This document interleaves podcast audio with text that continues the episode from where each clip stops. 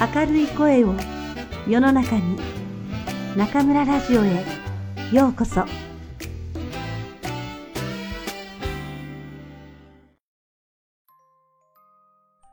ハリー・ポッターと賢者の石。J.K. ローリング作。松岡優子役。第7章。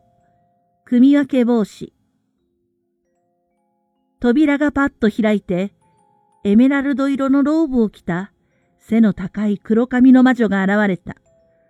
とても厳格な顔つきをしている。この人には逆らってはいけない。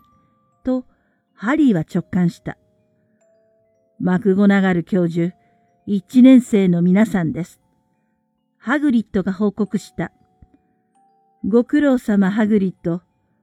ここからは私が預かりましょう。マクゴナガル先生は扉を大きく開けた。玄関ホールはダーズリーの家が丸々入りそうなほど広かった。石壁がグリーンゴッツと同じような松明の炎に照らされ、天井はどこまで続くかわからないほど高い。壮大な大理石の階段が正面から上へと続いている。マクゴナガル先生について生徒たちは石畳のホールを横切っていった。入り口の右手の方から何百人ものざわめきが聞こえた。学校中がもうそこに集まっているに違いない。しかし、マクゴナガル先生は、ホールの脇にある小さな空き部屋に一年生を案内した。生徒たちは窮屈な部屋に詰め込まれ、不安そうにキョロキョロしながら互いに寄り添って立っていた。ホグワーツ入学おめでとう。マクゴナガル先生が挨拶をした。新入生の歓迎会が間もなく始まりますが、大広間の席に着く前に、皆さんが入る量を決めなくてはなりません。量の組み分けは、とても大事な儀式です。ホグワーツにいる間、寮生が学校での皆さんの家族のようなものです。教室でも寮生と一緒に勉強し、寝るのも寮、自由時間は寮の談話室で過ごすことになります。寮は4つあります。グリフィンドール、ハッフルパフ、レイブンクロー、スリザリンです。それぞれ輝かしい歴史があって、偉大な魔女や魔法使いが卒業しました。ホグワーツにいる間、皆さんの良い行いは自分の属する量の得点になりますし、反対に規則に違反したときは、量の減点になります。学年末には、最高得点の量に大変名誉ある量杯が与えられます。どの量に入るにしても、皆さん一人一人が量にとって誇りとなるよう望みます。まもなく全校列席の前で組み分けの儀式が始まります。待っている間、できるだけ身なりを整えておきなさい。マクゴナガル先生は一瞬、ネビルのマントの結び目が左耳の下の方にずれているのに目をやり、ロンの鼻の頭が汚れているのに目を留めた。ハリーはそわそわと髪を撫でつけた。学校側の準備ができたら戻ってきますから、静かに待っていてください。先生が部屋を出て行った。ハリーはごくりと生唾を飲み込んだ。一体どうやって量を決めるんだろう。ハリーはロンに尋ねた。試験のようなものだと思う。すごく痛いってフレッドが言ってたけど、きっと冗談だ。ハリーはドキドキしてきた。試験？全校生徒がいる前で？でも魔法なんてまだ一つも知らないし、一体全体僕は何をしなくちゃいけないんだろう。ホグワーツに着いた途端にこんなことがあるなんて思ってもみなかった。ハリーは不安げにあたりを見渡したが、他の生徒も怖がっているようだった。みんなあまり話もしなかったが、ハーマイオニー・グレンジャーだけは、どの呪文が試験に出るんだろうと、今までに覚えた全部の呪文について早口でつぶやいていた。ハリーはハーマイオニーの声を聞くまいと必死だった。これまでこんなに緊張したことはない。以前、一体どうやったのかはわからないが、ハリーが先生のカツラの色を青くしてしまった。という学校からの手紙をダーズリー家に持って帰った時でさえ、こんなにビクビクはしなかった。ハリーはドアをじっと見続けた。今にもドアが開き、マクゴナガル先生が戻ってきて、ハリーの暗い運命が決まるかもしれない。突然不思議なことが起こった。ハリーは驚いて30センチも宙に飛び上がってしまったし、ハリーの後ろにいた生徒たちは悲鳴を上げた。一体。ハリーは息を飲んだ。周りの生徒も息を飲んだ。後ろの壁からゴーストが20人ぐらい現れたのだ。真珠のように白く、少し透き通っている。みんな一年生の方には、ほとんど見向きもせず、互いに話をしながら、スルスルと部屋を横切っていった。何やら議論しているようだ。太った小柄な修道士らしいゴーストが言う。もう許して忘れなされ。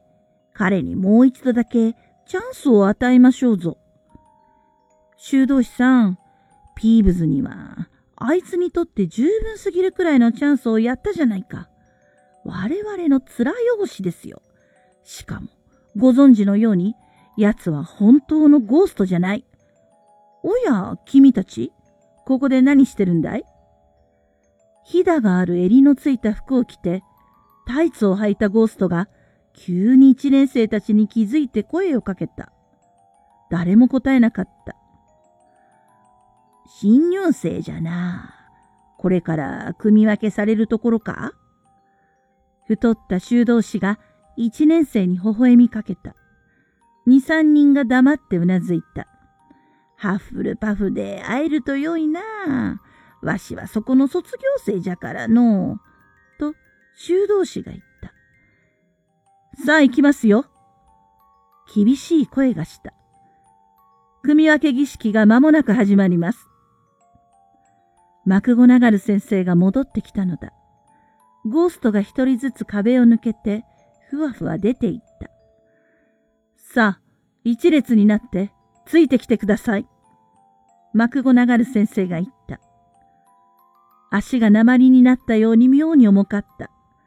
ハリーは黄土色の髪の少年の後ろに並び、ハリーの後にはロンが続いた。一年生は部屋を出て、再び玄関ホールに戻り、そこから二重扉を通って大広間に入った。そこには、ハリーが夢にも見たことのない不思議で素晴らしい光景が広がっていた。何千というろうそくが空中に浮かび、四つの長テーブルを照らしていた。テーブルには上級生たちが着席し、キラキラ輝く金色の皿とゴブレットが置いてあった。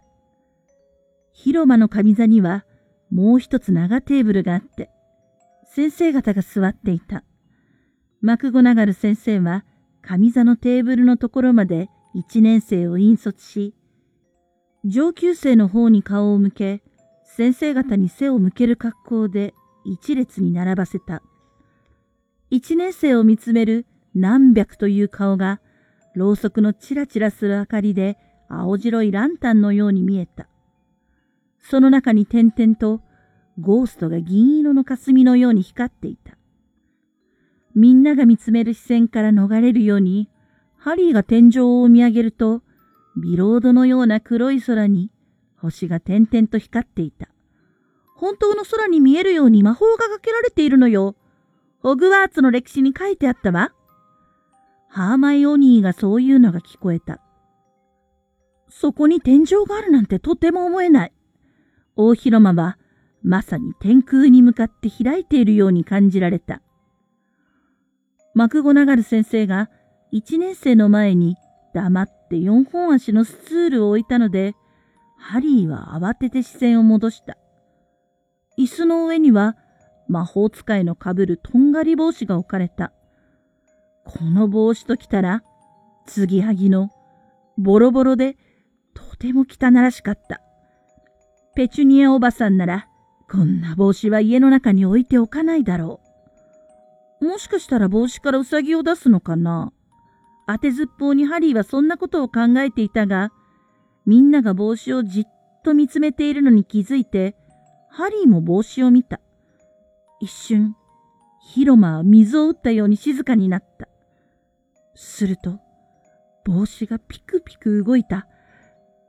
つばのヘリのやぶね目が、まるで口のように開いて、帽子が歌い出した。私は綺麗じゃないけれど、人は見かけによらぬもの。私をしのぐ賢い帽子。あるなら私は身を引こう。山高帽子は真っ黒だ。シルクハットはすらりと高い。私はホグワーツ組分け帽子。私は彼らの上を行く。君の頭に隠れたものを、組み分け帽子はお見通し。かぶれば君に教えよう。君が行くべき寮の名を。グリーンフィンドールに行くならば、勇気ある者が住まう寮。勇猛果敢な騎士道で、他とは違うグリフィンドール。ハッフルパフに行くならば、君は正しく忠実で、忍耐強く真実で、苦労を苦労と思わない。古き賢きレイブンクロー。君に意欲があるならば、基地と学びの友人を、ここで必ず得るだろう。スリザリンではもしかして、君は誠の友を得る。どんな手段を使っても目的遂げる狡猾さ。かぶってごらん。恐れずに、興奮せずにお任せを。君を私の手に委ね、私は手なんかないけれど。だって、私は考える帽子。歌が終わると、広間にいた全員が拍手喝采をした。